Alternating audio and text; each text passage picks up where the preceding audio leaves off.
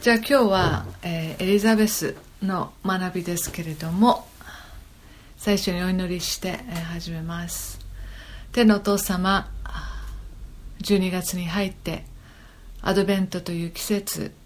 えーキリストの降誕を祝う、えーために、えー待ち望むあ季節を私たち、えー今あ味わっていますがその中で特にこのようにして、えーイエス様の誕生に深く関わった人々のことを学んでいくことができることをありがとうございます。あなたの言葉は生きて力があります。そして私たちに実に多くのことを、えー教えてくださいますからありがとうございます。またさまざまな聖書に出てくる人々を通して私たち多くのことを学ぶことができますから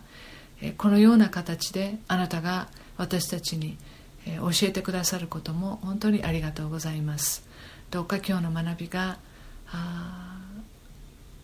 多くの人に励ましを与えますようにまた分からなかったことに光を照らしますように教えるものもあなたが導いてください。感謝しイエス様の皆によってお祈りします。アーメン。あのエリザベスはバプテストのヨハネの母です。なのでまず今日はですねエリザベスじゃなくてバプテストのヨハネの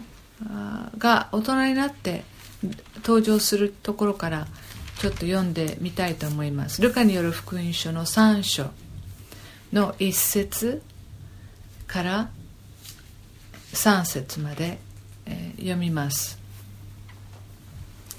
皇帝テベリオの治世の第15年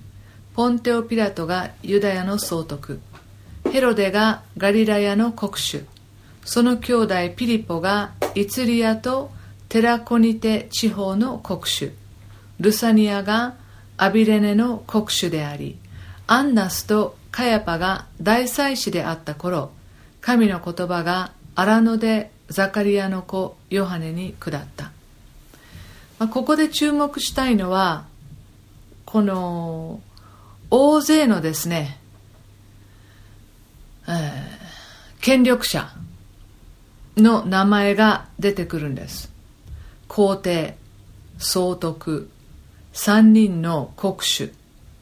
それから、まあ、こちらの方はそういう政治の中で力を持っていた人たちですよね。ローマの帝国の中で力を握っていた人たち。そしてアンナスとカヤパは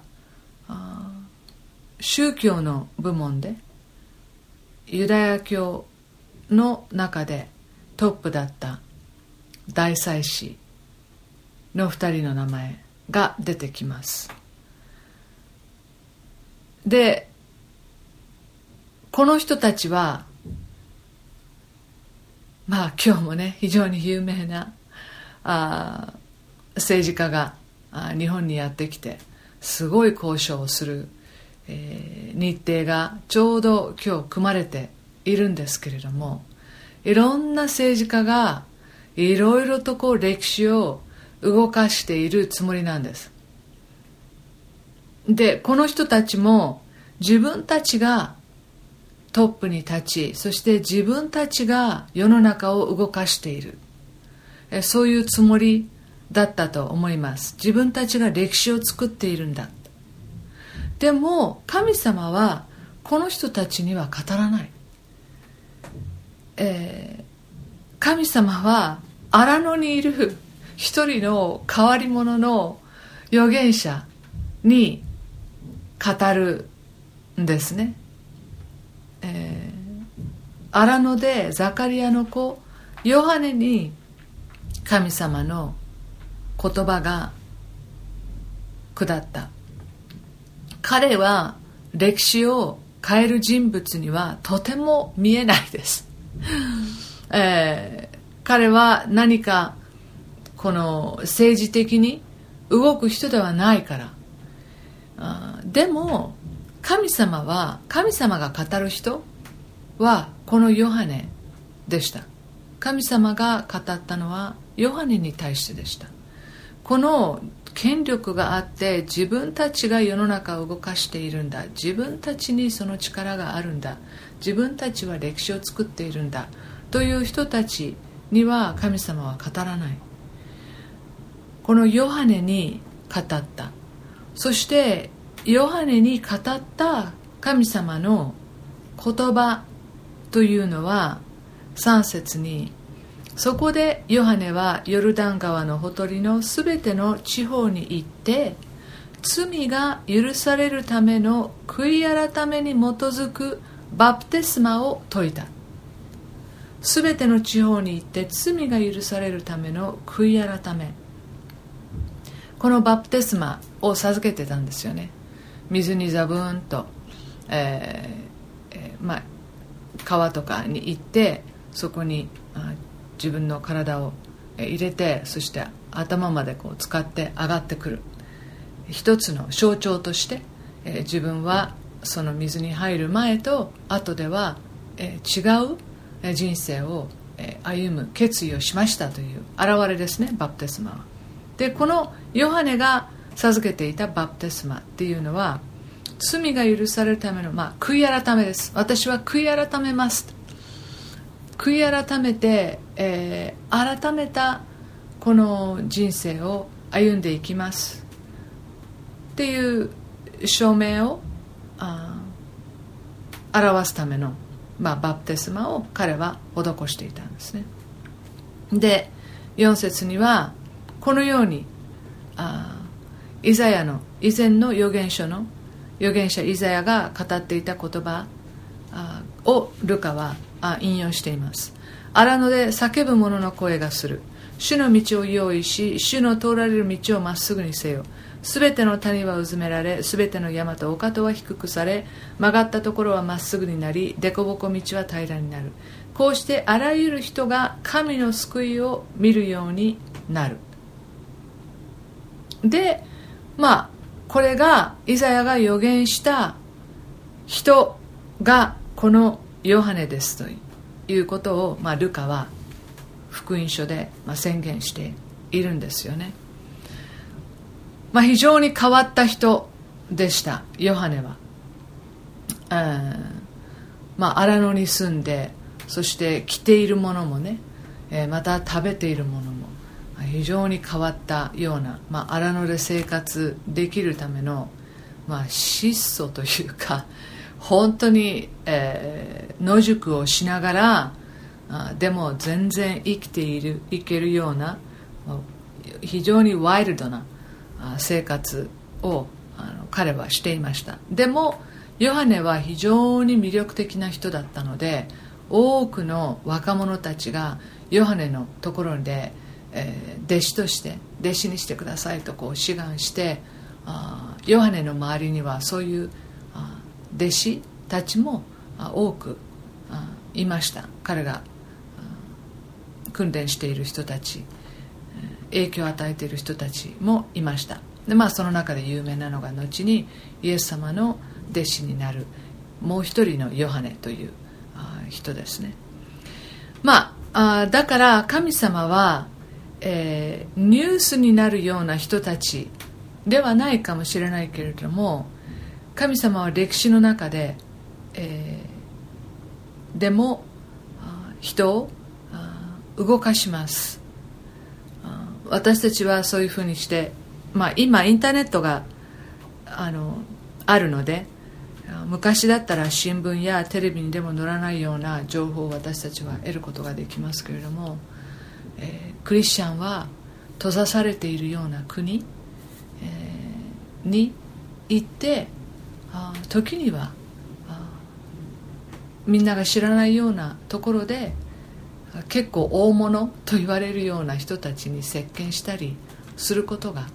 あるんですよね。いまだに、えー、そうです。このバプテスマのヨハネ、えーはまあ、旧約からずっとこうつながって見ていくと、えー、最後の預言者です。そのような形で人々に神様の言葉を説いていった最後のあ預言者ですね。だから本当に、えー、紀元前からあ紀元後のもうちょうどそのなんていうのかなこう中間点というかイントロダクションをするイエス様を紹介するイントロデュースする預言者でした。メシアの行く道道を備えた人ですね。後で、まあ、ゆっくりマタイによるあごめんなさい、えー、今のルカによる福音書の3章のあ18節まで、えー、読んでもらえればあ分かる。と思います。イエス様はこのヨハネについてマタイによる福音書の11章の11節にこのように言っています。マタイによる福音書の11章の11節。誠にあなた方に告げます。女から生まれた者の中でバプテスマのヨハネより優れた人は出ませんでした。誠にあなた方に告げます。女から生まれた者の中でバプテスマのヨハネより優れた人は出ませんでした、まあ、イエス様が言うんですからすごいことですよね。こんな人は今まで生まれたことがなかったよ。まあ特に、えー、救い主を紹介する直接、えー、その道を道備えをする人という意味でもやはりこのヨハネは特別に神様が召して選んでこの世に誕生させた人だったわけですね。ではこのヨハネの親を見ていきましょ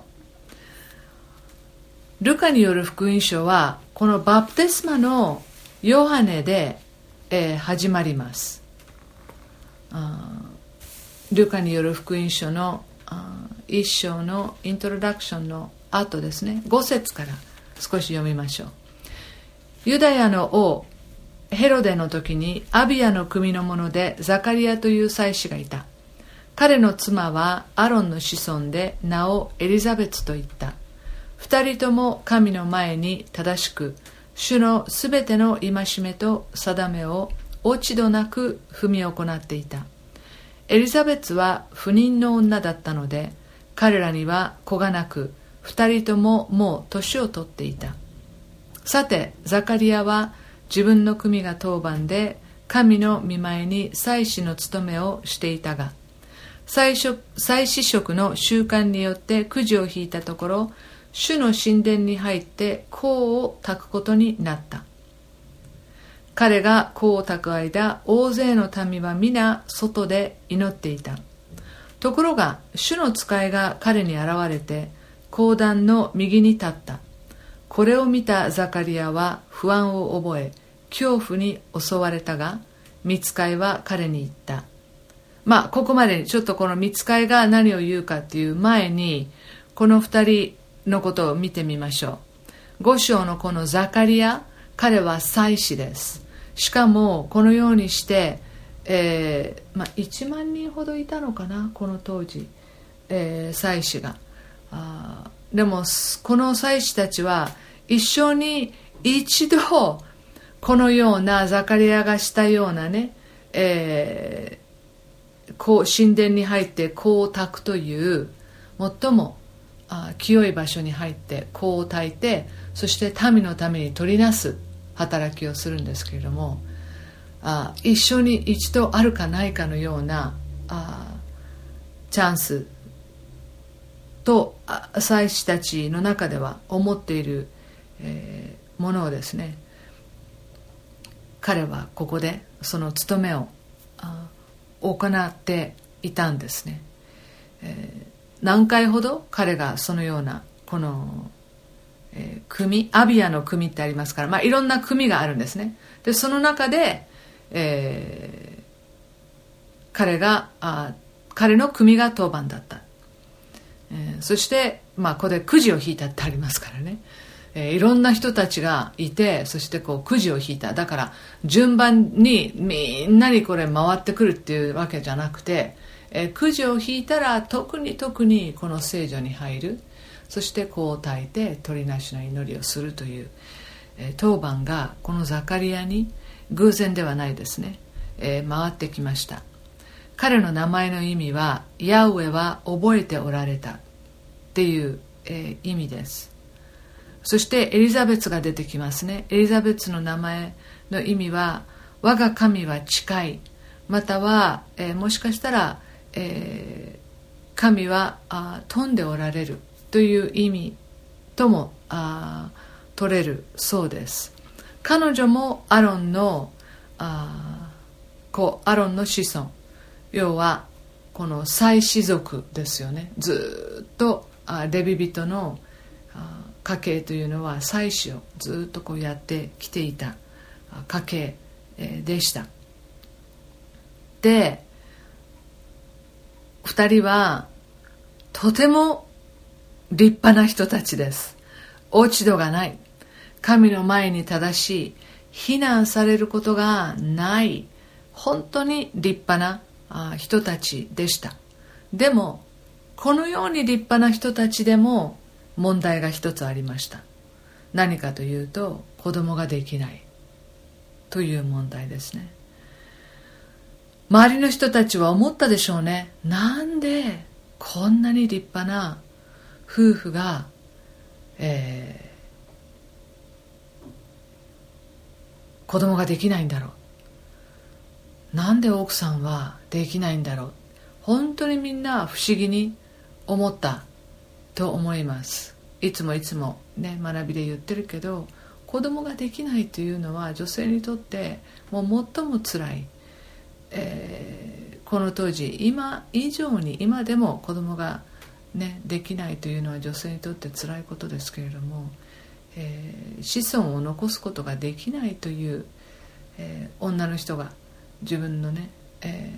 ー、生まれてきた役割を果たせないという気持ちは非常につらいものがああったと思います。そして周りの目もあ本当にかわいそうだね。あんなに立派な夫婦なのに、えー、なんで神様はっていうこともずっとあ思われた親戚にも思われたあでしょう。でも私たちは知っていますよね。神様が特別な計画を持っておられた。私たちには分かる。私た私たちもああなんでこうなんだろう。なんで神様は御心に沿った祈りをしてるつもりなのになんで答えてくださらないんだろうって思う私たちの祈りがあります、えー、でも神様はそれを聞いておられて、えー、神様の方法で神様の時にその祈りに、えー、答えようと思っておられる。そのことを私たち信仰を持って待ち望むことができたら本当に素晴らしいなって、えー、思います。いずれ彼女はまああの子供を妊娠しますよね、えー、そして後で見ますけれども65節まで行くともうユダヤ地方に全部にこの広まったと。彼女がですね彼女とザカリアの間に子供が生まれたっていうことは大きな大きなあのニュースになります。じゃあここ見ましょう。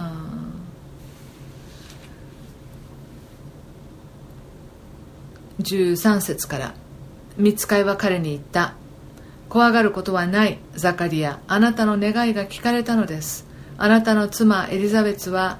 男の子を産みます。名をヨハネとつけなさい。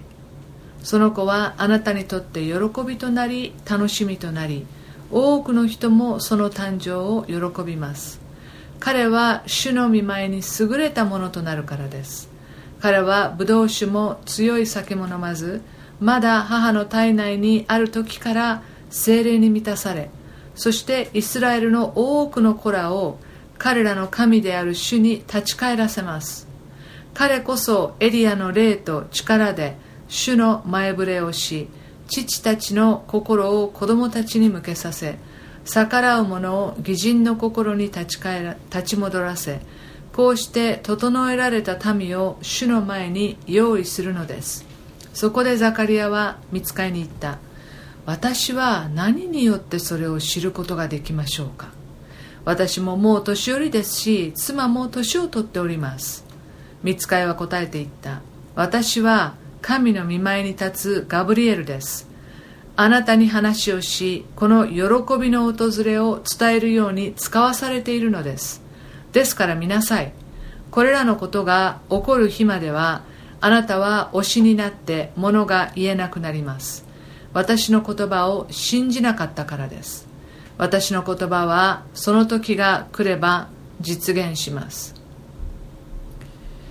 人々はザカリアを待っていたが神殿であまり暇取るので不思議に思った。やがて彼は出てきたが人々に話をすることができなかった。それで彼は神殿で幻を見たのだと分かった。ザカリアは彼らに合図を続けるだけで推しのままであった。やがて勤めの期間が終わったので彼は自分の家に帰った。そこまでにしましょう。このさっきも言いましたけどこの聖女の中で光沢という担当は一生に一度あるかないか、えー、6ヶ月の奉仕期間あがありました、えー、その間の、えー、多分最終的なあ奉仕、えー、だったと思います。彼らはね、えー、この香の煙が上がる中こういうふうに祈るんです。我らと汝の民全イスラエルのために平和と慈しみと祝福恵みと憐れみを与えたまえ。汝の民イスラエルを平安をもって祝したもヤウェ汝は褒むべきかな。こういうふうにしてこう祈っていくんですね、えー、取りなしています。イスラエルのために、えー、神様あなたが祝福を与えてください。平和を与えてください、えー、そして神様のあ皆をあねえー、称えますと。まあここに突然天使が現れてまあもちろんね誰だってそうですよね。突然天使が目の前に現れたら何なんだろうって、えー、恐れますよね、えー、ましてやこのガブリエルというのは非常にどんな天使でも威厳があると思いますがあ、まあ、トップ中のトップで神様のところにいつも神様の前に立つガブリエルですから威厳は他の天使の何倍もあったのではないでしょうか、えー、語る言葉もすごかったと思います。あなたの願いが聞かれたのです。って13節にね。あなたの願いが聞かれたのです。どんな願いでしょうか？もちろん、えー、平和が訪れるための今まで祈っていたあ祈りへの願いもあったでしょう。えー、救い主を送ってくださいという、えー、願いもあったでしょう。でもこの直後にあなたの願いが聞かれたんです。その直後に、えー、男の子を産みますと。あなたの妻エリザベスは男の子を産みますというふうにありますから、えザカリアはまだまだ、えこの神様許されるならば子供を与えてくださいと、え祈っていたのでしょう。神様あなたがアブラハムとさらに子供を与えてくださったように私たちにも与えてください。またサムエルを産んだハンナもそのように体をね閉じて、えー、神様はおられましたがあハンナにもあなたは子供を与えてくださいましたと、まあ、数々の、えー、旧約聖書の中であそのようにして子供を授かったあ人々のことを覚えて自分たちもあ欲しい。なんとか神様願わくば与えてくださいというふうに祈っていただと思います。13節から17節は非常に具体的なこれから生まれてくる子供がどういうふうに、えー、自分たちがどういうふうに彼を育てるのかまた彼がこれからどういうことをするのかもうまず性別を教えてもらってますね。男の子ですと。それから名前も教えてもらってます。ヨハネです。そして、えー、彼は優れたものですと、まあ、ここでおあのお酒はあなあ飲まないあというふうにあるので多分旧約聖書にあるあなじる人ですね、まあ、サムソンとかが具体的に、えー、有名ですけれども頭にカミソリを当てない。そして一切の、えー、ブドウ酒のような発酵した飲み物を飲まない、えー、それはそれが体にいい悪いではなく一つの印として、えー、自分は神様に、えー、飯を受けてで自分からそういうふうに選ぶ人もいました、えー、この期間カミソリを当てないでブドウ酒を飲まないで、えー、一定の期間あそのようにしてあ、まあ、自分のあ性別してこのような生活をする。でもサムソンとかあはもう生涯そういうふうにして生きていきなさいと。親から言われてそして神様の特別な召しを受けてずっとそのような誓いを立て続けて生きていった人もいました。ヨハネも多分そのように育てなさいとこのようにして言われたんですね。親がね。で彼はもう体内にいる時から精霊に満たされていますと。そしてエリアの霊と力で主の前触れをあしますというふうに、えー、エリアの霊を持つマラキ書の4章の6節をちょっと見ましょうか。マラキ書の、えー、4章の6節。まあ5節から読みましょう。マラキ書の4章。旧約聖書の最後ですね。見よ私は主の大いなる恐ろしい日が来る前に預言者エリアをあなた方に使わす。彼は父の心を子に向けさせ子の心をその父に向けさせる、えー、そのふうにありますね。これが、えー、ヨハネ。もちろんザカリアはあ旧約聖書を熟知していますからこのことを聞いた時にあこのエリアの例で満たされた子供を神様は私たちに授けるんだっていうことがあまあここでピンとこなかったかもしれないですけどそして、えー、このヨハネが生まれるという告知はしかも神殿でなされましたね。あどれだけ、えー、このヨハネが神様にの召しを受けて特別な存在として、えー、見られていたかが分かります。でもザカリアはこれを全部信用することができなかった。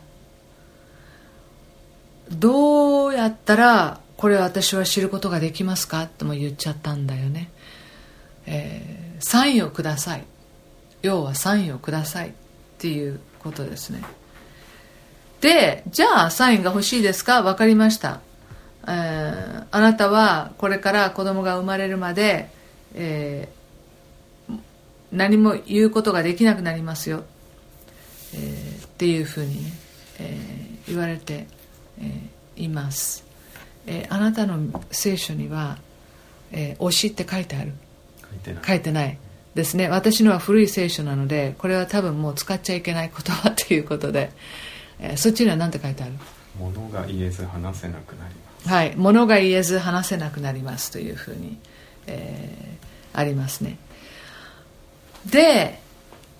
耳も聞こえませんでした、えーここにははっきりと書いてないですけれども一緒62節を見るとあの親にこのザザカリアにですね人が合図をしたってあるんです。身振りで。身振りで父親に合図をしたって。だから耳も聞こえなくなりました。ザカリアは。でどんな印が与えられたか。そしたらね彼はもう一気にこう耳がこう聞こえなくなった。時に、えー悟ったでしょうね。そして喋ることができなくなった。時に多分少しずつ少しずつ、えー実感が湧いていったんだと思います。でもまだあそして外に出てきた。彼が外に出てきて喋れなくなった時あのこれはやっぱりこれも大ニュースになったでしょうね。何かが起きた。天使が現れた。もうそこまではなんかね彼が伝えることができて。これはすごい騒ぎになったはずです。でも、えーザカリアはあ勤めの期間があ終わってそれから自分の家に、えー帰りました。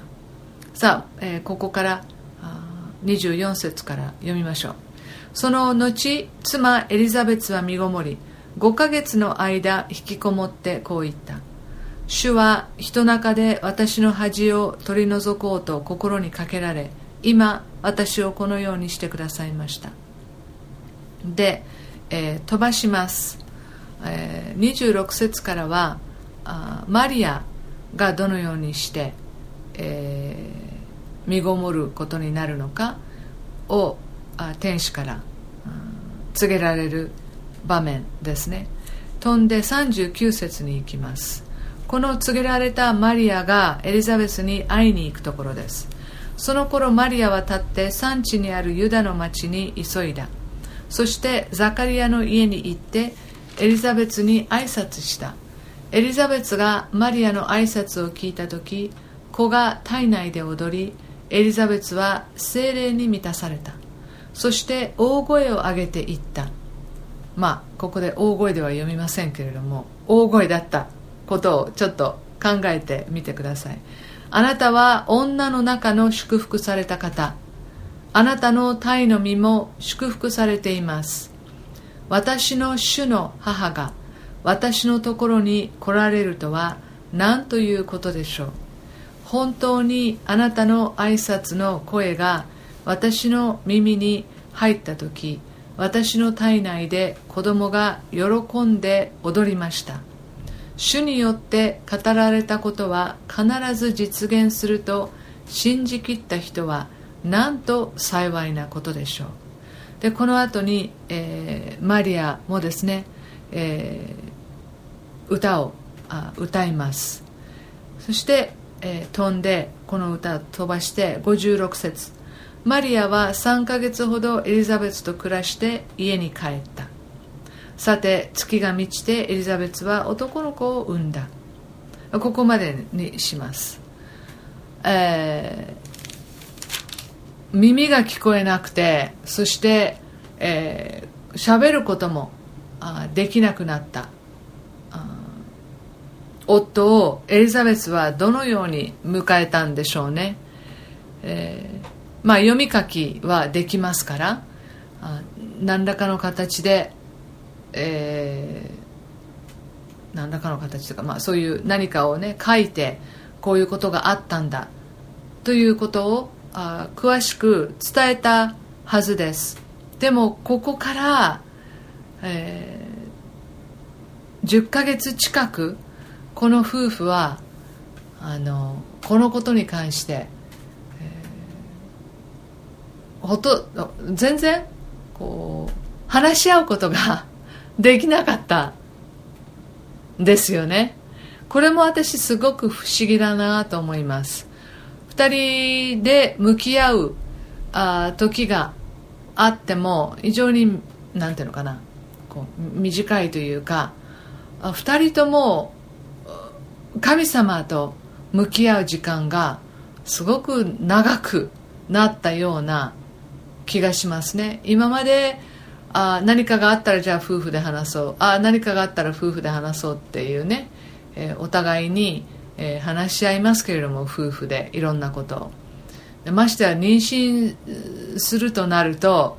え、いろんな準備があったりいろんなことを話したり。でも2人の中で確かだったのは子供の名前をヨハネとするということ。そしてザカリアはもちろんガブリエルが伝えたあことをあ思い出せるだけ細かく思い出してそして書き留めて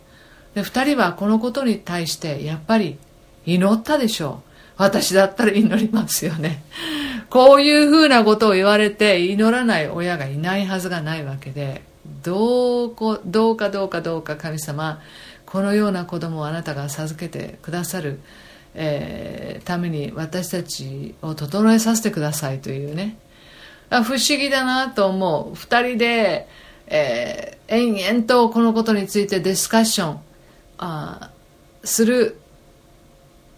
ところがその時間、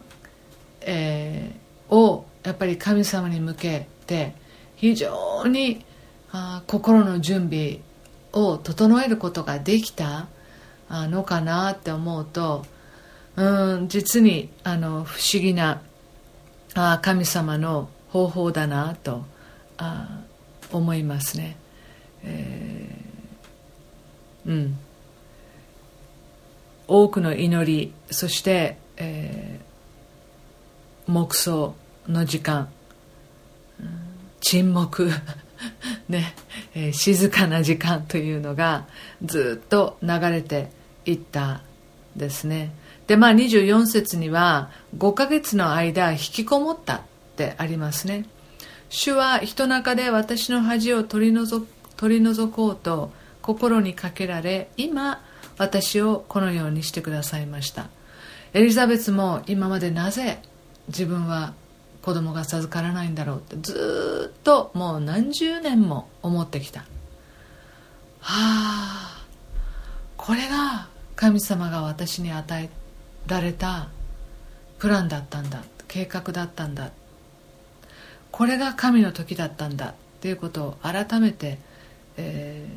ー、知りましたね。そして今までずっと恥だ。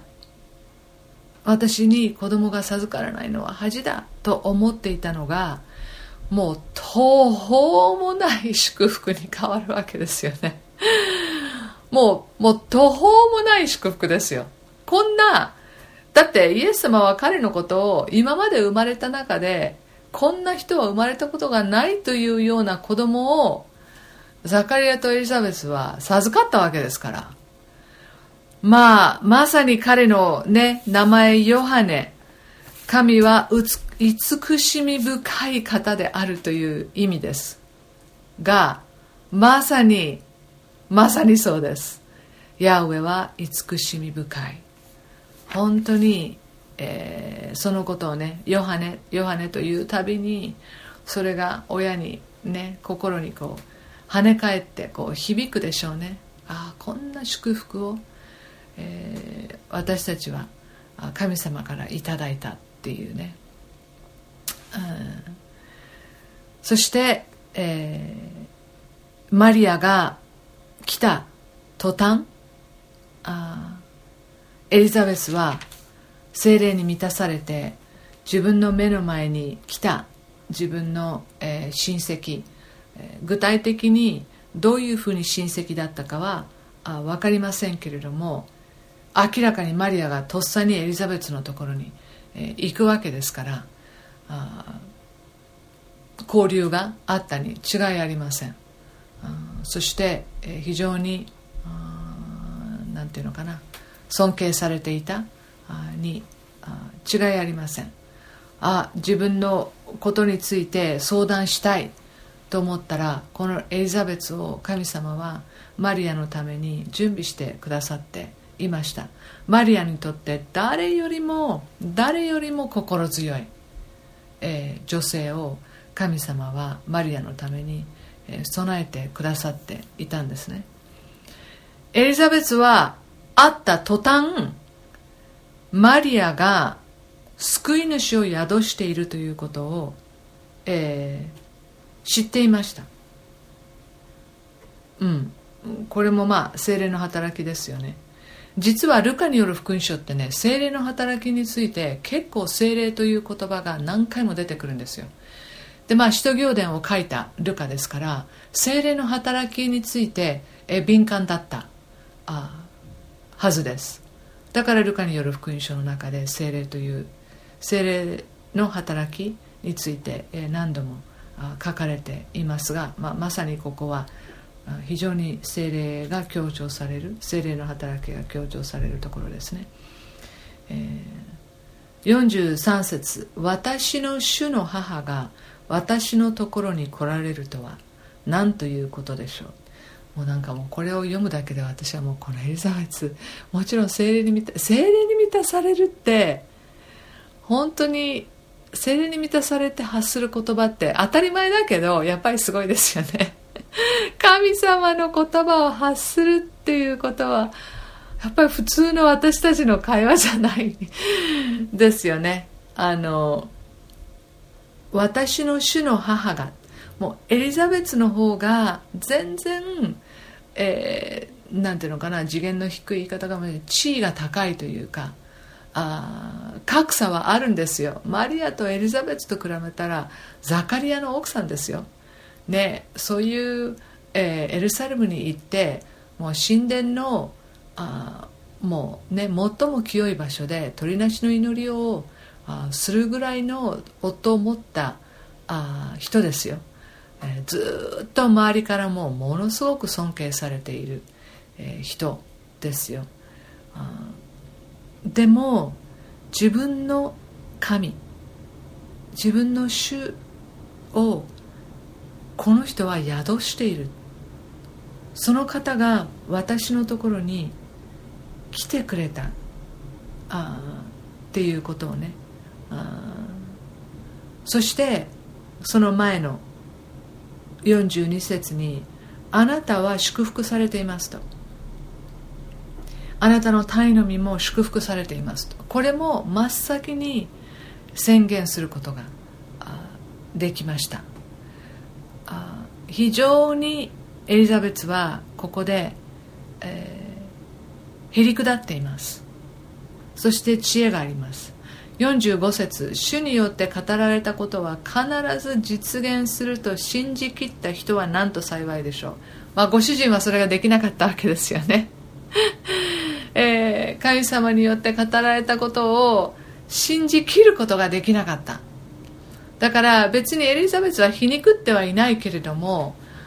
夫はそれを信じきることができなかった。でもマリアなぜあなたがここまで祝福されているかというとあなたが特別だからとかではなく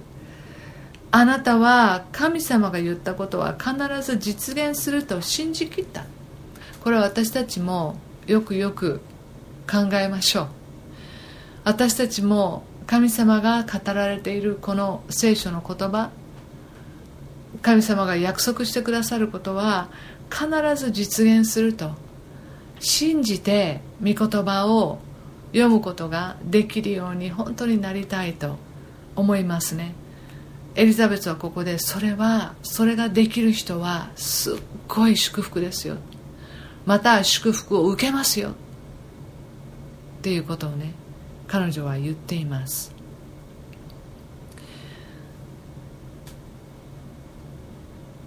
ものすごい知恵がエリザベスにここで与えられています。もう見ることができた。深く見ることが深く理解することができた。特別な知恵にはいつもこのへりくだった態度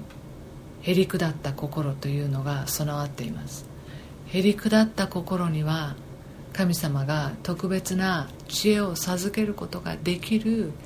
土壌っていうのかな？がここで作られるということもここで見ることができます。この2人の女性はお互いにパッと会ってそして一言ふか一言一言二言話してもうあそうあそうはいそうなのよそうなのよねっていうねあの維心伝心がここでもうできちゃいましたね。えー、一人はこのメシアをの準備、えー、道備えをする預言者を宿している。もう一人はこのメシアを、えー、宿していた。もう誰がこうこういうことがねそうなんだっていうことがあの誰にも分かるずっと前に神様はこの2人にこの子供を授けることで誰も知らない前にまず最初にこの非常に光栄な非常に特権。非常に特権おかしいけど。この特権をこの2人に与えられましたね。うんすすごいなって思う。この、えー、うん。でマリアにとってエリザベスは本当に重要な存在でした。マリアはそれで帰りません。3ヶ月エリザベスと滞在します。もうここで、えー、マリアは私は弟子訓練を受けたと思うんですよね。エリザベスから。うん。あのそして、えー、マリアは非常にあ素直なあそしてこう信仰本当に素直に信じる信じきることができる女性でしたからもうどんどんどんどんどんどんどんどんエリザベスからこう吸収していったでしょう。まあ本当にできれば私はこの2人が一緒に祈るところをねこう聞いてみたい。もうすごかったんだろうなと思って、えーまあ、天国行ったらここをねあのまた神様ぜひその場面を見せてくださいとこう、えー、聞きたいところですけれども彼女たちの話し合い彼女たちが祈り合うこの時間はマリアにとって生涯忘れることができないものになったはずです、えー、はい。そしてザカリアもエリザベツもこのへりくだらされましたよね、えー、このこの時にね、えー、エリザベツがメシアを宿したわけじゃない。そこにはまた、まあ、別にそれをね彼らが、まあ、どんな女性でもえー、ユダヤ人であれば誰が誰がメシアを宿すんだろうという、えー、ことは思ったと思います、うん、だからどこかであ自分がメシアの母になるんだろうか。でそこまで思わなくてもまあ誰かから生まれてくるということを考えればもうその中でエリザベスは本当に素直にそして喜んでへりくだってマリアを救い主の母として、えー、受け入れました。この彼らのへりくだった姿勢がバプテスマのヨハネにも確実に受け継がれていきます。彼はこの後私は、えー、ちょっと見てみましょうかね。ヨハネによる福音書の中で、えー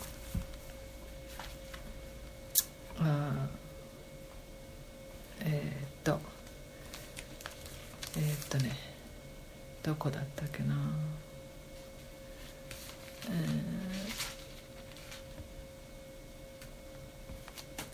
ー、えー、っとね。えー、あとです。探しましょう。えー、っとまあ私があ彼が偉大になって私があどんどんどんどん身を引いていかなければいけないんだっていう箇所がね、えー、あります。まあその箇所ではないですけどヨハネによる福音書の1章の、えー、29節にヨハネは自分の方にイエスが来られるのを見て言った「見よ世の罪を取り除く神の子羊」あそして、えー、彼はですね私は彼の、えー、靴紐を結ぶ価値さええー、ないものですというふうにあの言っていますね。だからそのへりくだった姿勢こんなに有名人だった。もうイスラエルの人々がですね、えー、イスラエル以外の人も違法人も彼のところにやってきて、えー、洗礼を授けてくださいと。もう列をなして、えー、来る。でもイエス様を見た時にヨハネは「ああ私じゃないよ。あの人についていきなさい。あの人についていきなさい」って人々をイエス様に向けさせる働きをあのすることができるんですね。もちろん精霊に満たされていたあ力があこのヨハネにこのような知恵と知識を与えたのは当然ですけれどもザカリアとエリザベツの彼を救い主を、えー、の道備えをする預言者としてこの親が彼を育てたのは明らかです。自分たちの使命をはっきり、えー、持っていてあヨハネをあ育てたんですね。でももちろんヨハネはザカリアがあごめんなさいガブリエルが言った通り14節でこの子はあなたたちの喜びになりますよ楽しみになりますよ。だからあ2人は大喜びます。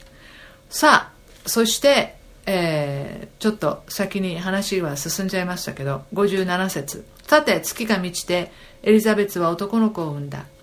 近所の人々や親族は主がエリザベツに大きな憐れみをおかけになったと聞いて彼女と共に喜んだ。さて8日目に人々は幼子に割礼するためにやってきて幼子を父の名にちなんでザカリアと名付けようとしたが母は答えて「いいえそうではなくてヨハネという名にしなければなりません」と言った。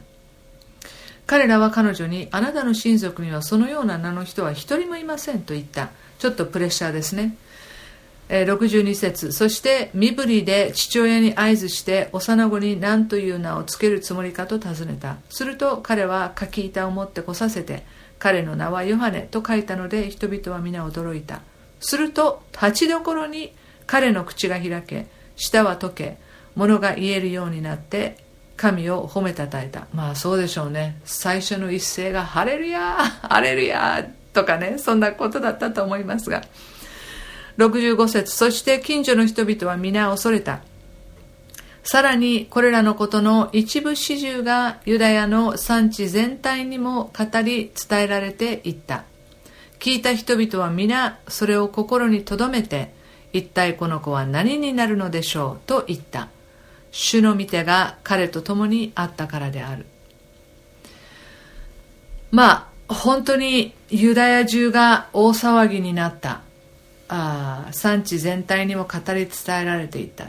そして人はこれを心に留めたとありますからずっとこのヨハネは注目されて、えー、育っていったということですね。ザカリアはもうこの時点で十分この子供の誕生に対して心の準備ができていました。次に彼が予言していった言葉はもう本当に実に実に、え美しいあの麗しい、えー、言葉なので、えー、あえてここで読みたいと思います。68節から。褒めたたえよイスラエルの神である主を。主はその民を顧みて贖いをなし救いの角を我らのためにしもべダビデの家に建てられた。角っていうのは力という意味です。救いの力が私たちのところに来るということを予言しているわけですね。70節。古くからその聖なる預言者たちの口を通して主が話してくださった通りに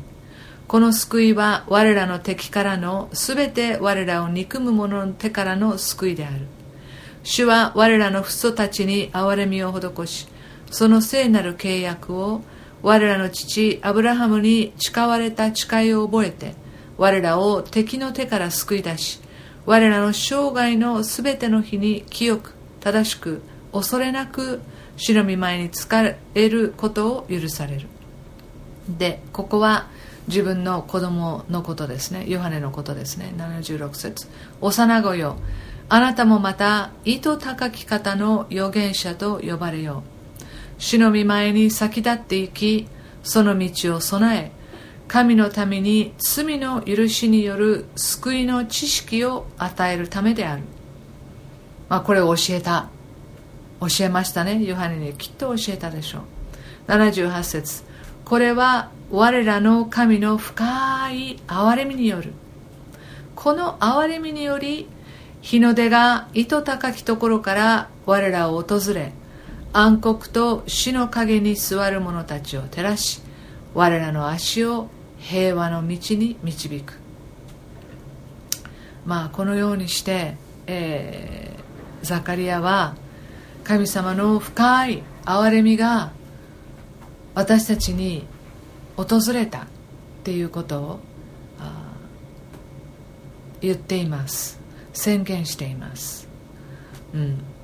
で80節さて幼子は成長しその霊は強くなりイスラエルの民の前に公に出現する日まで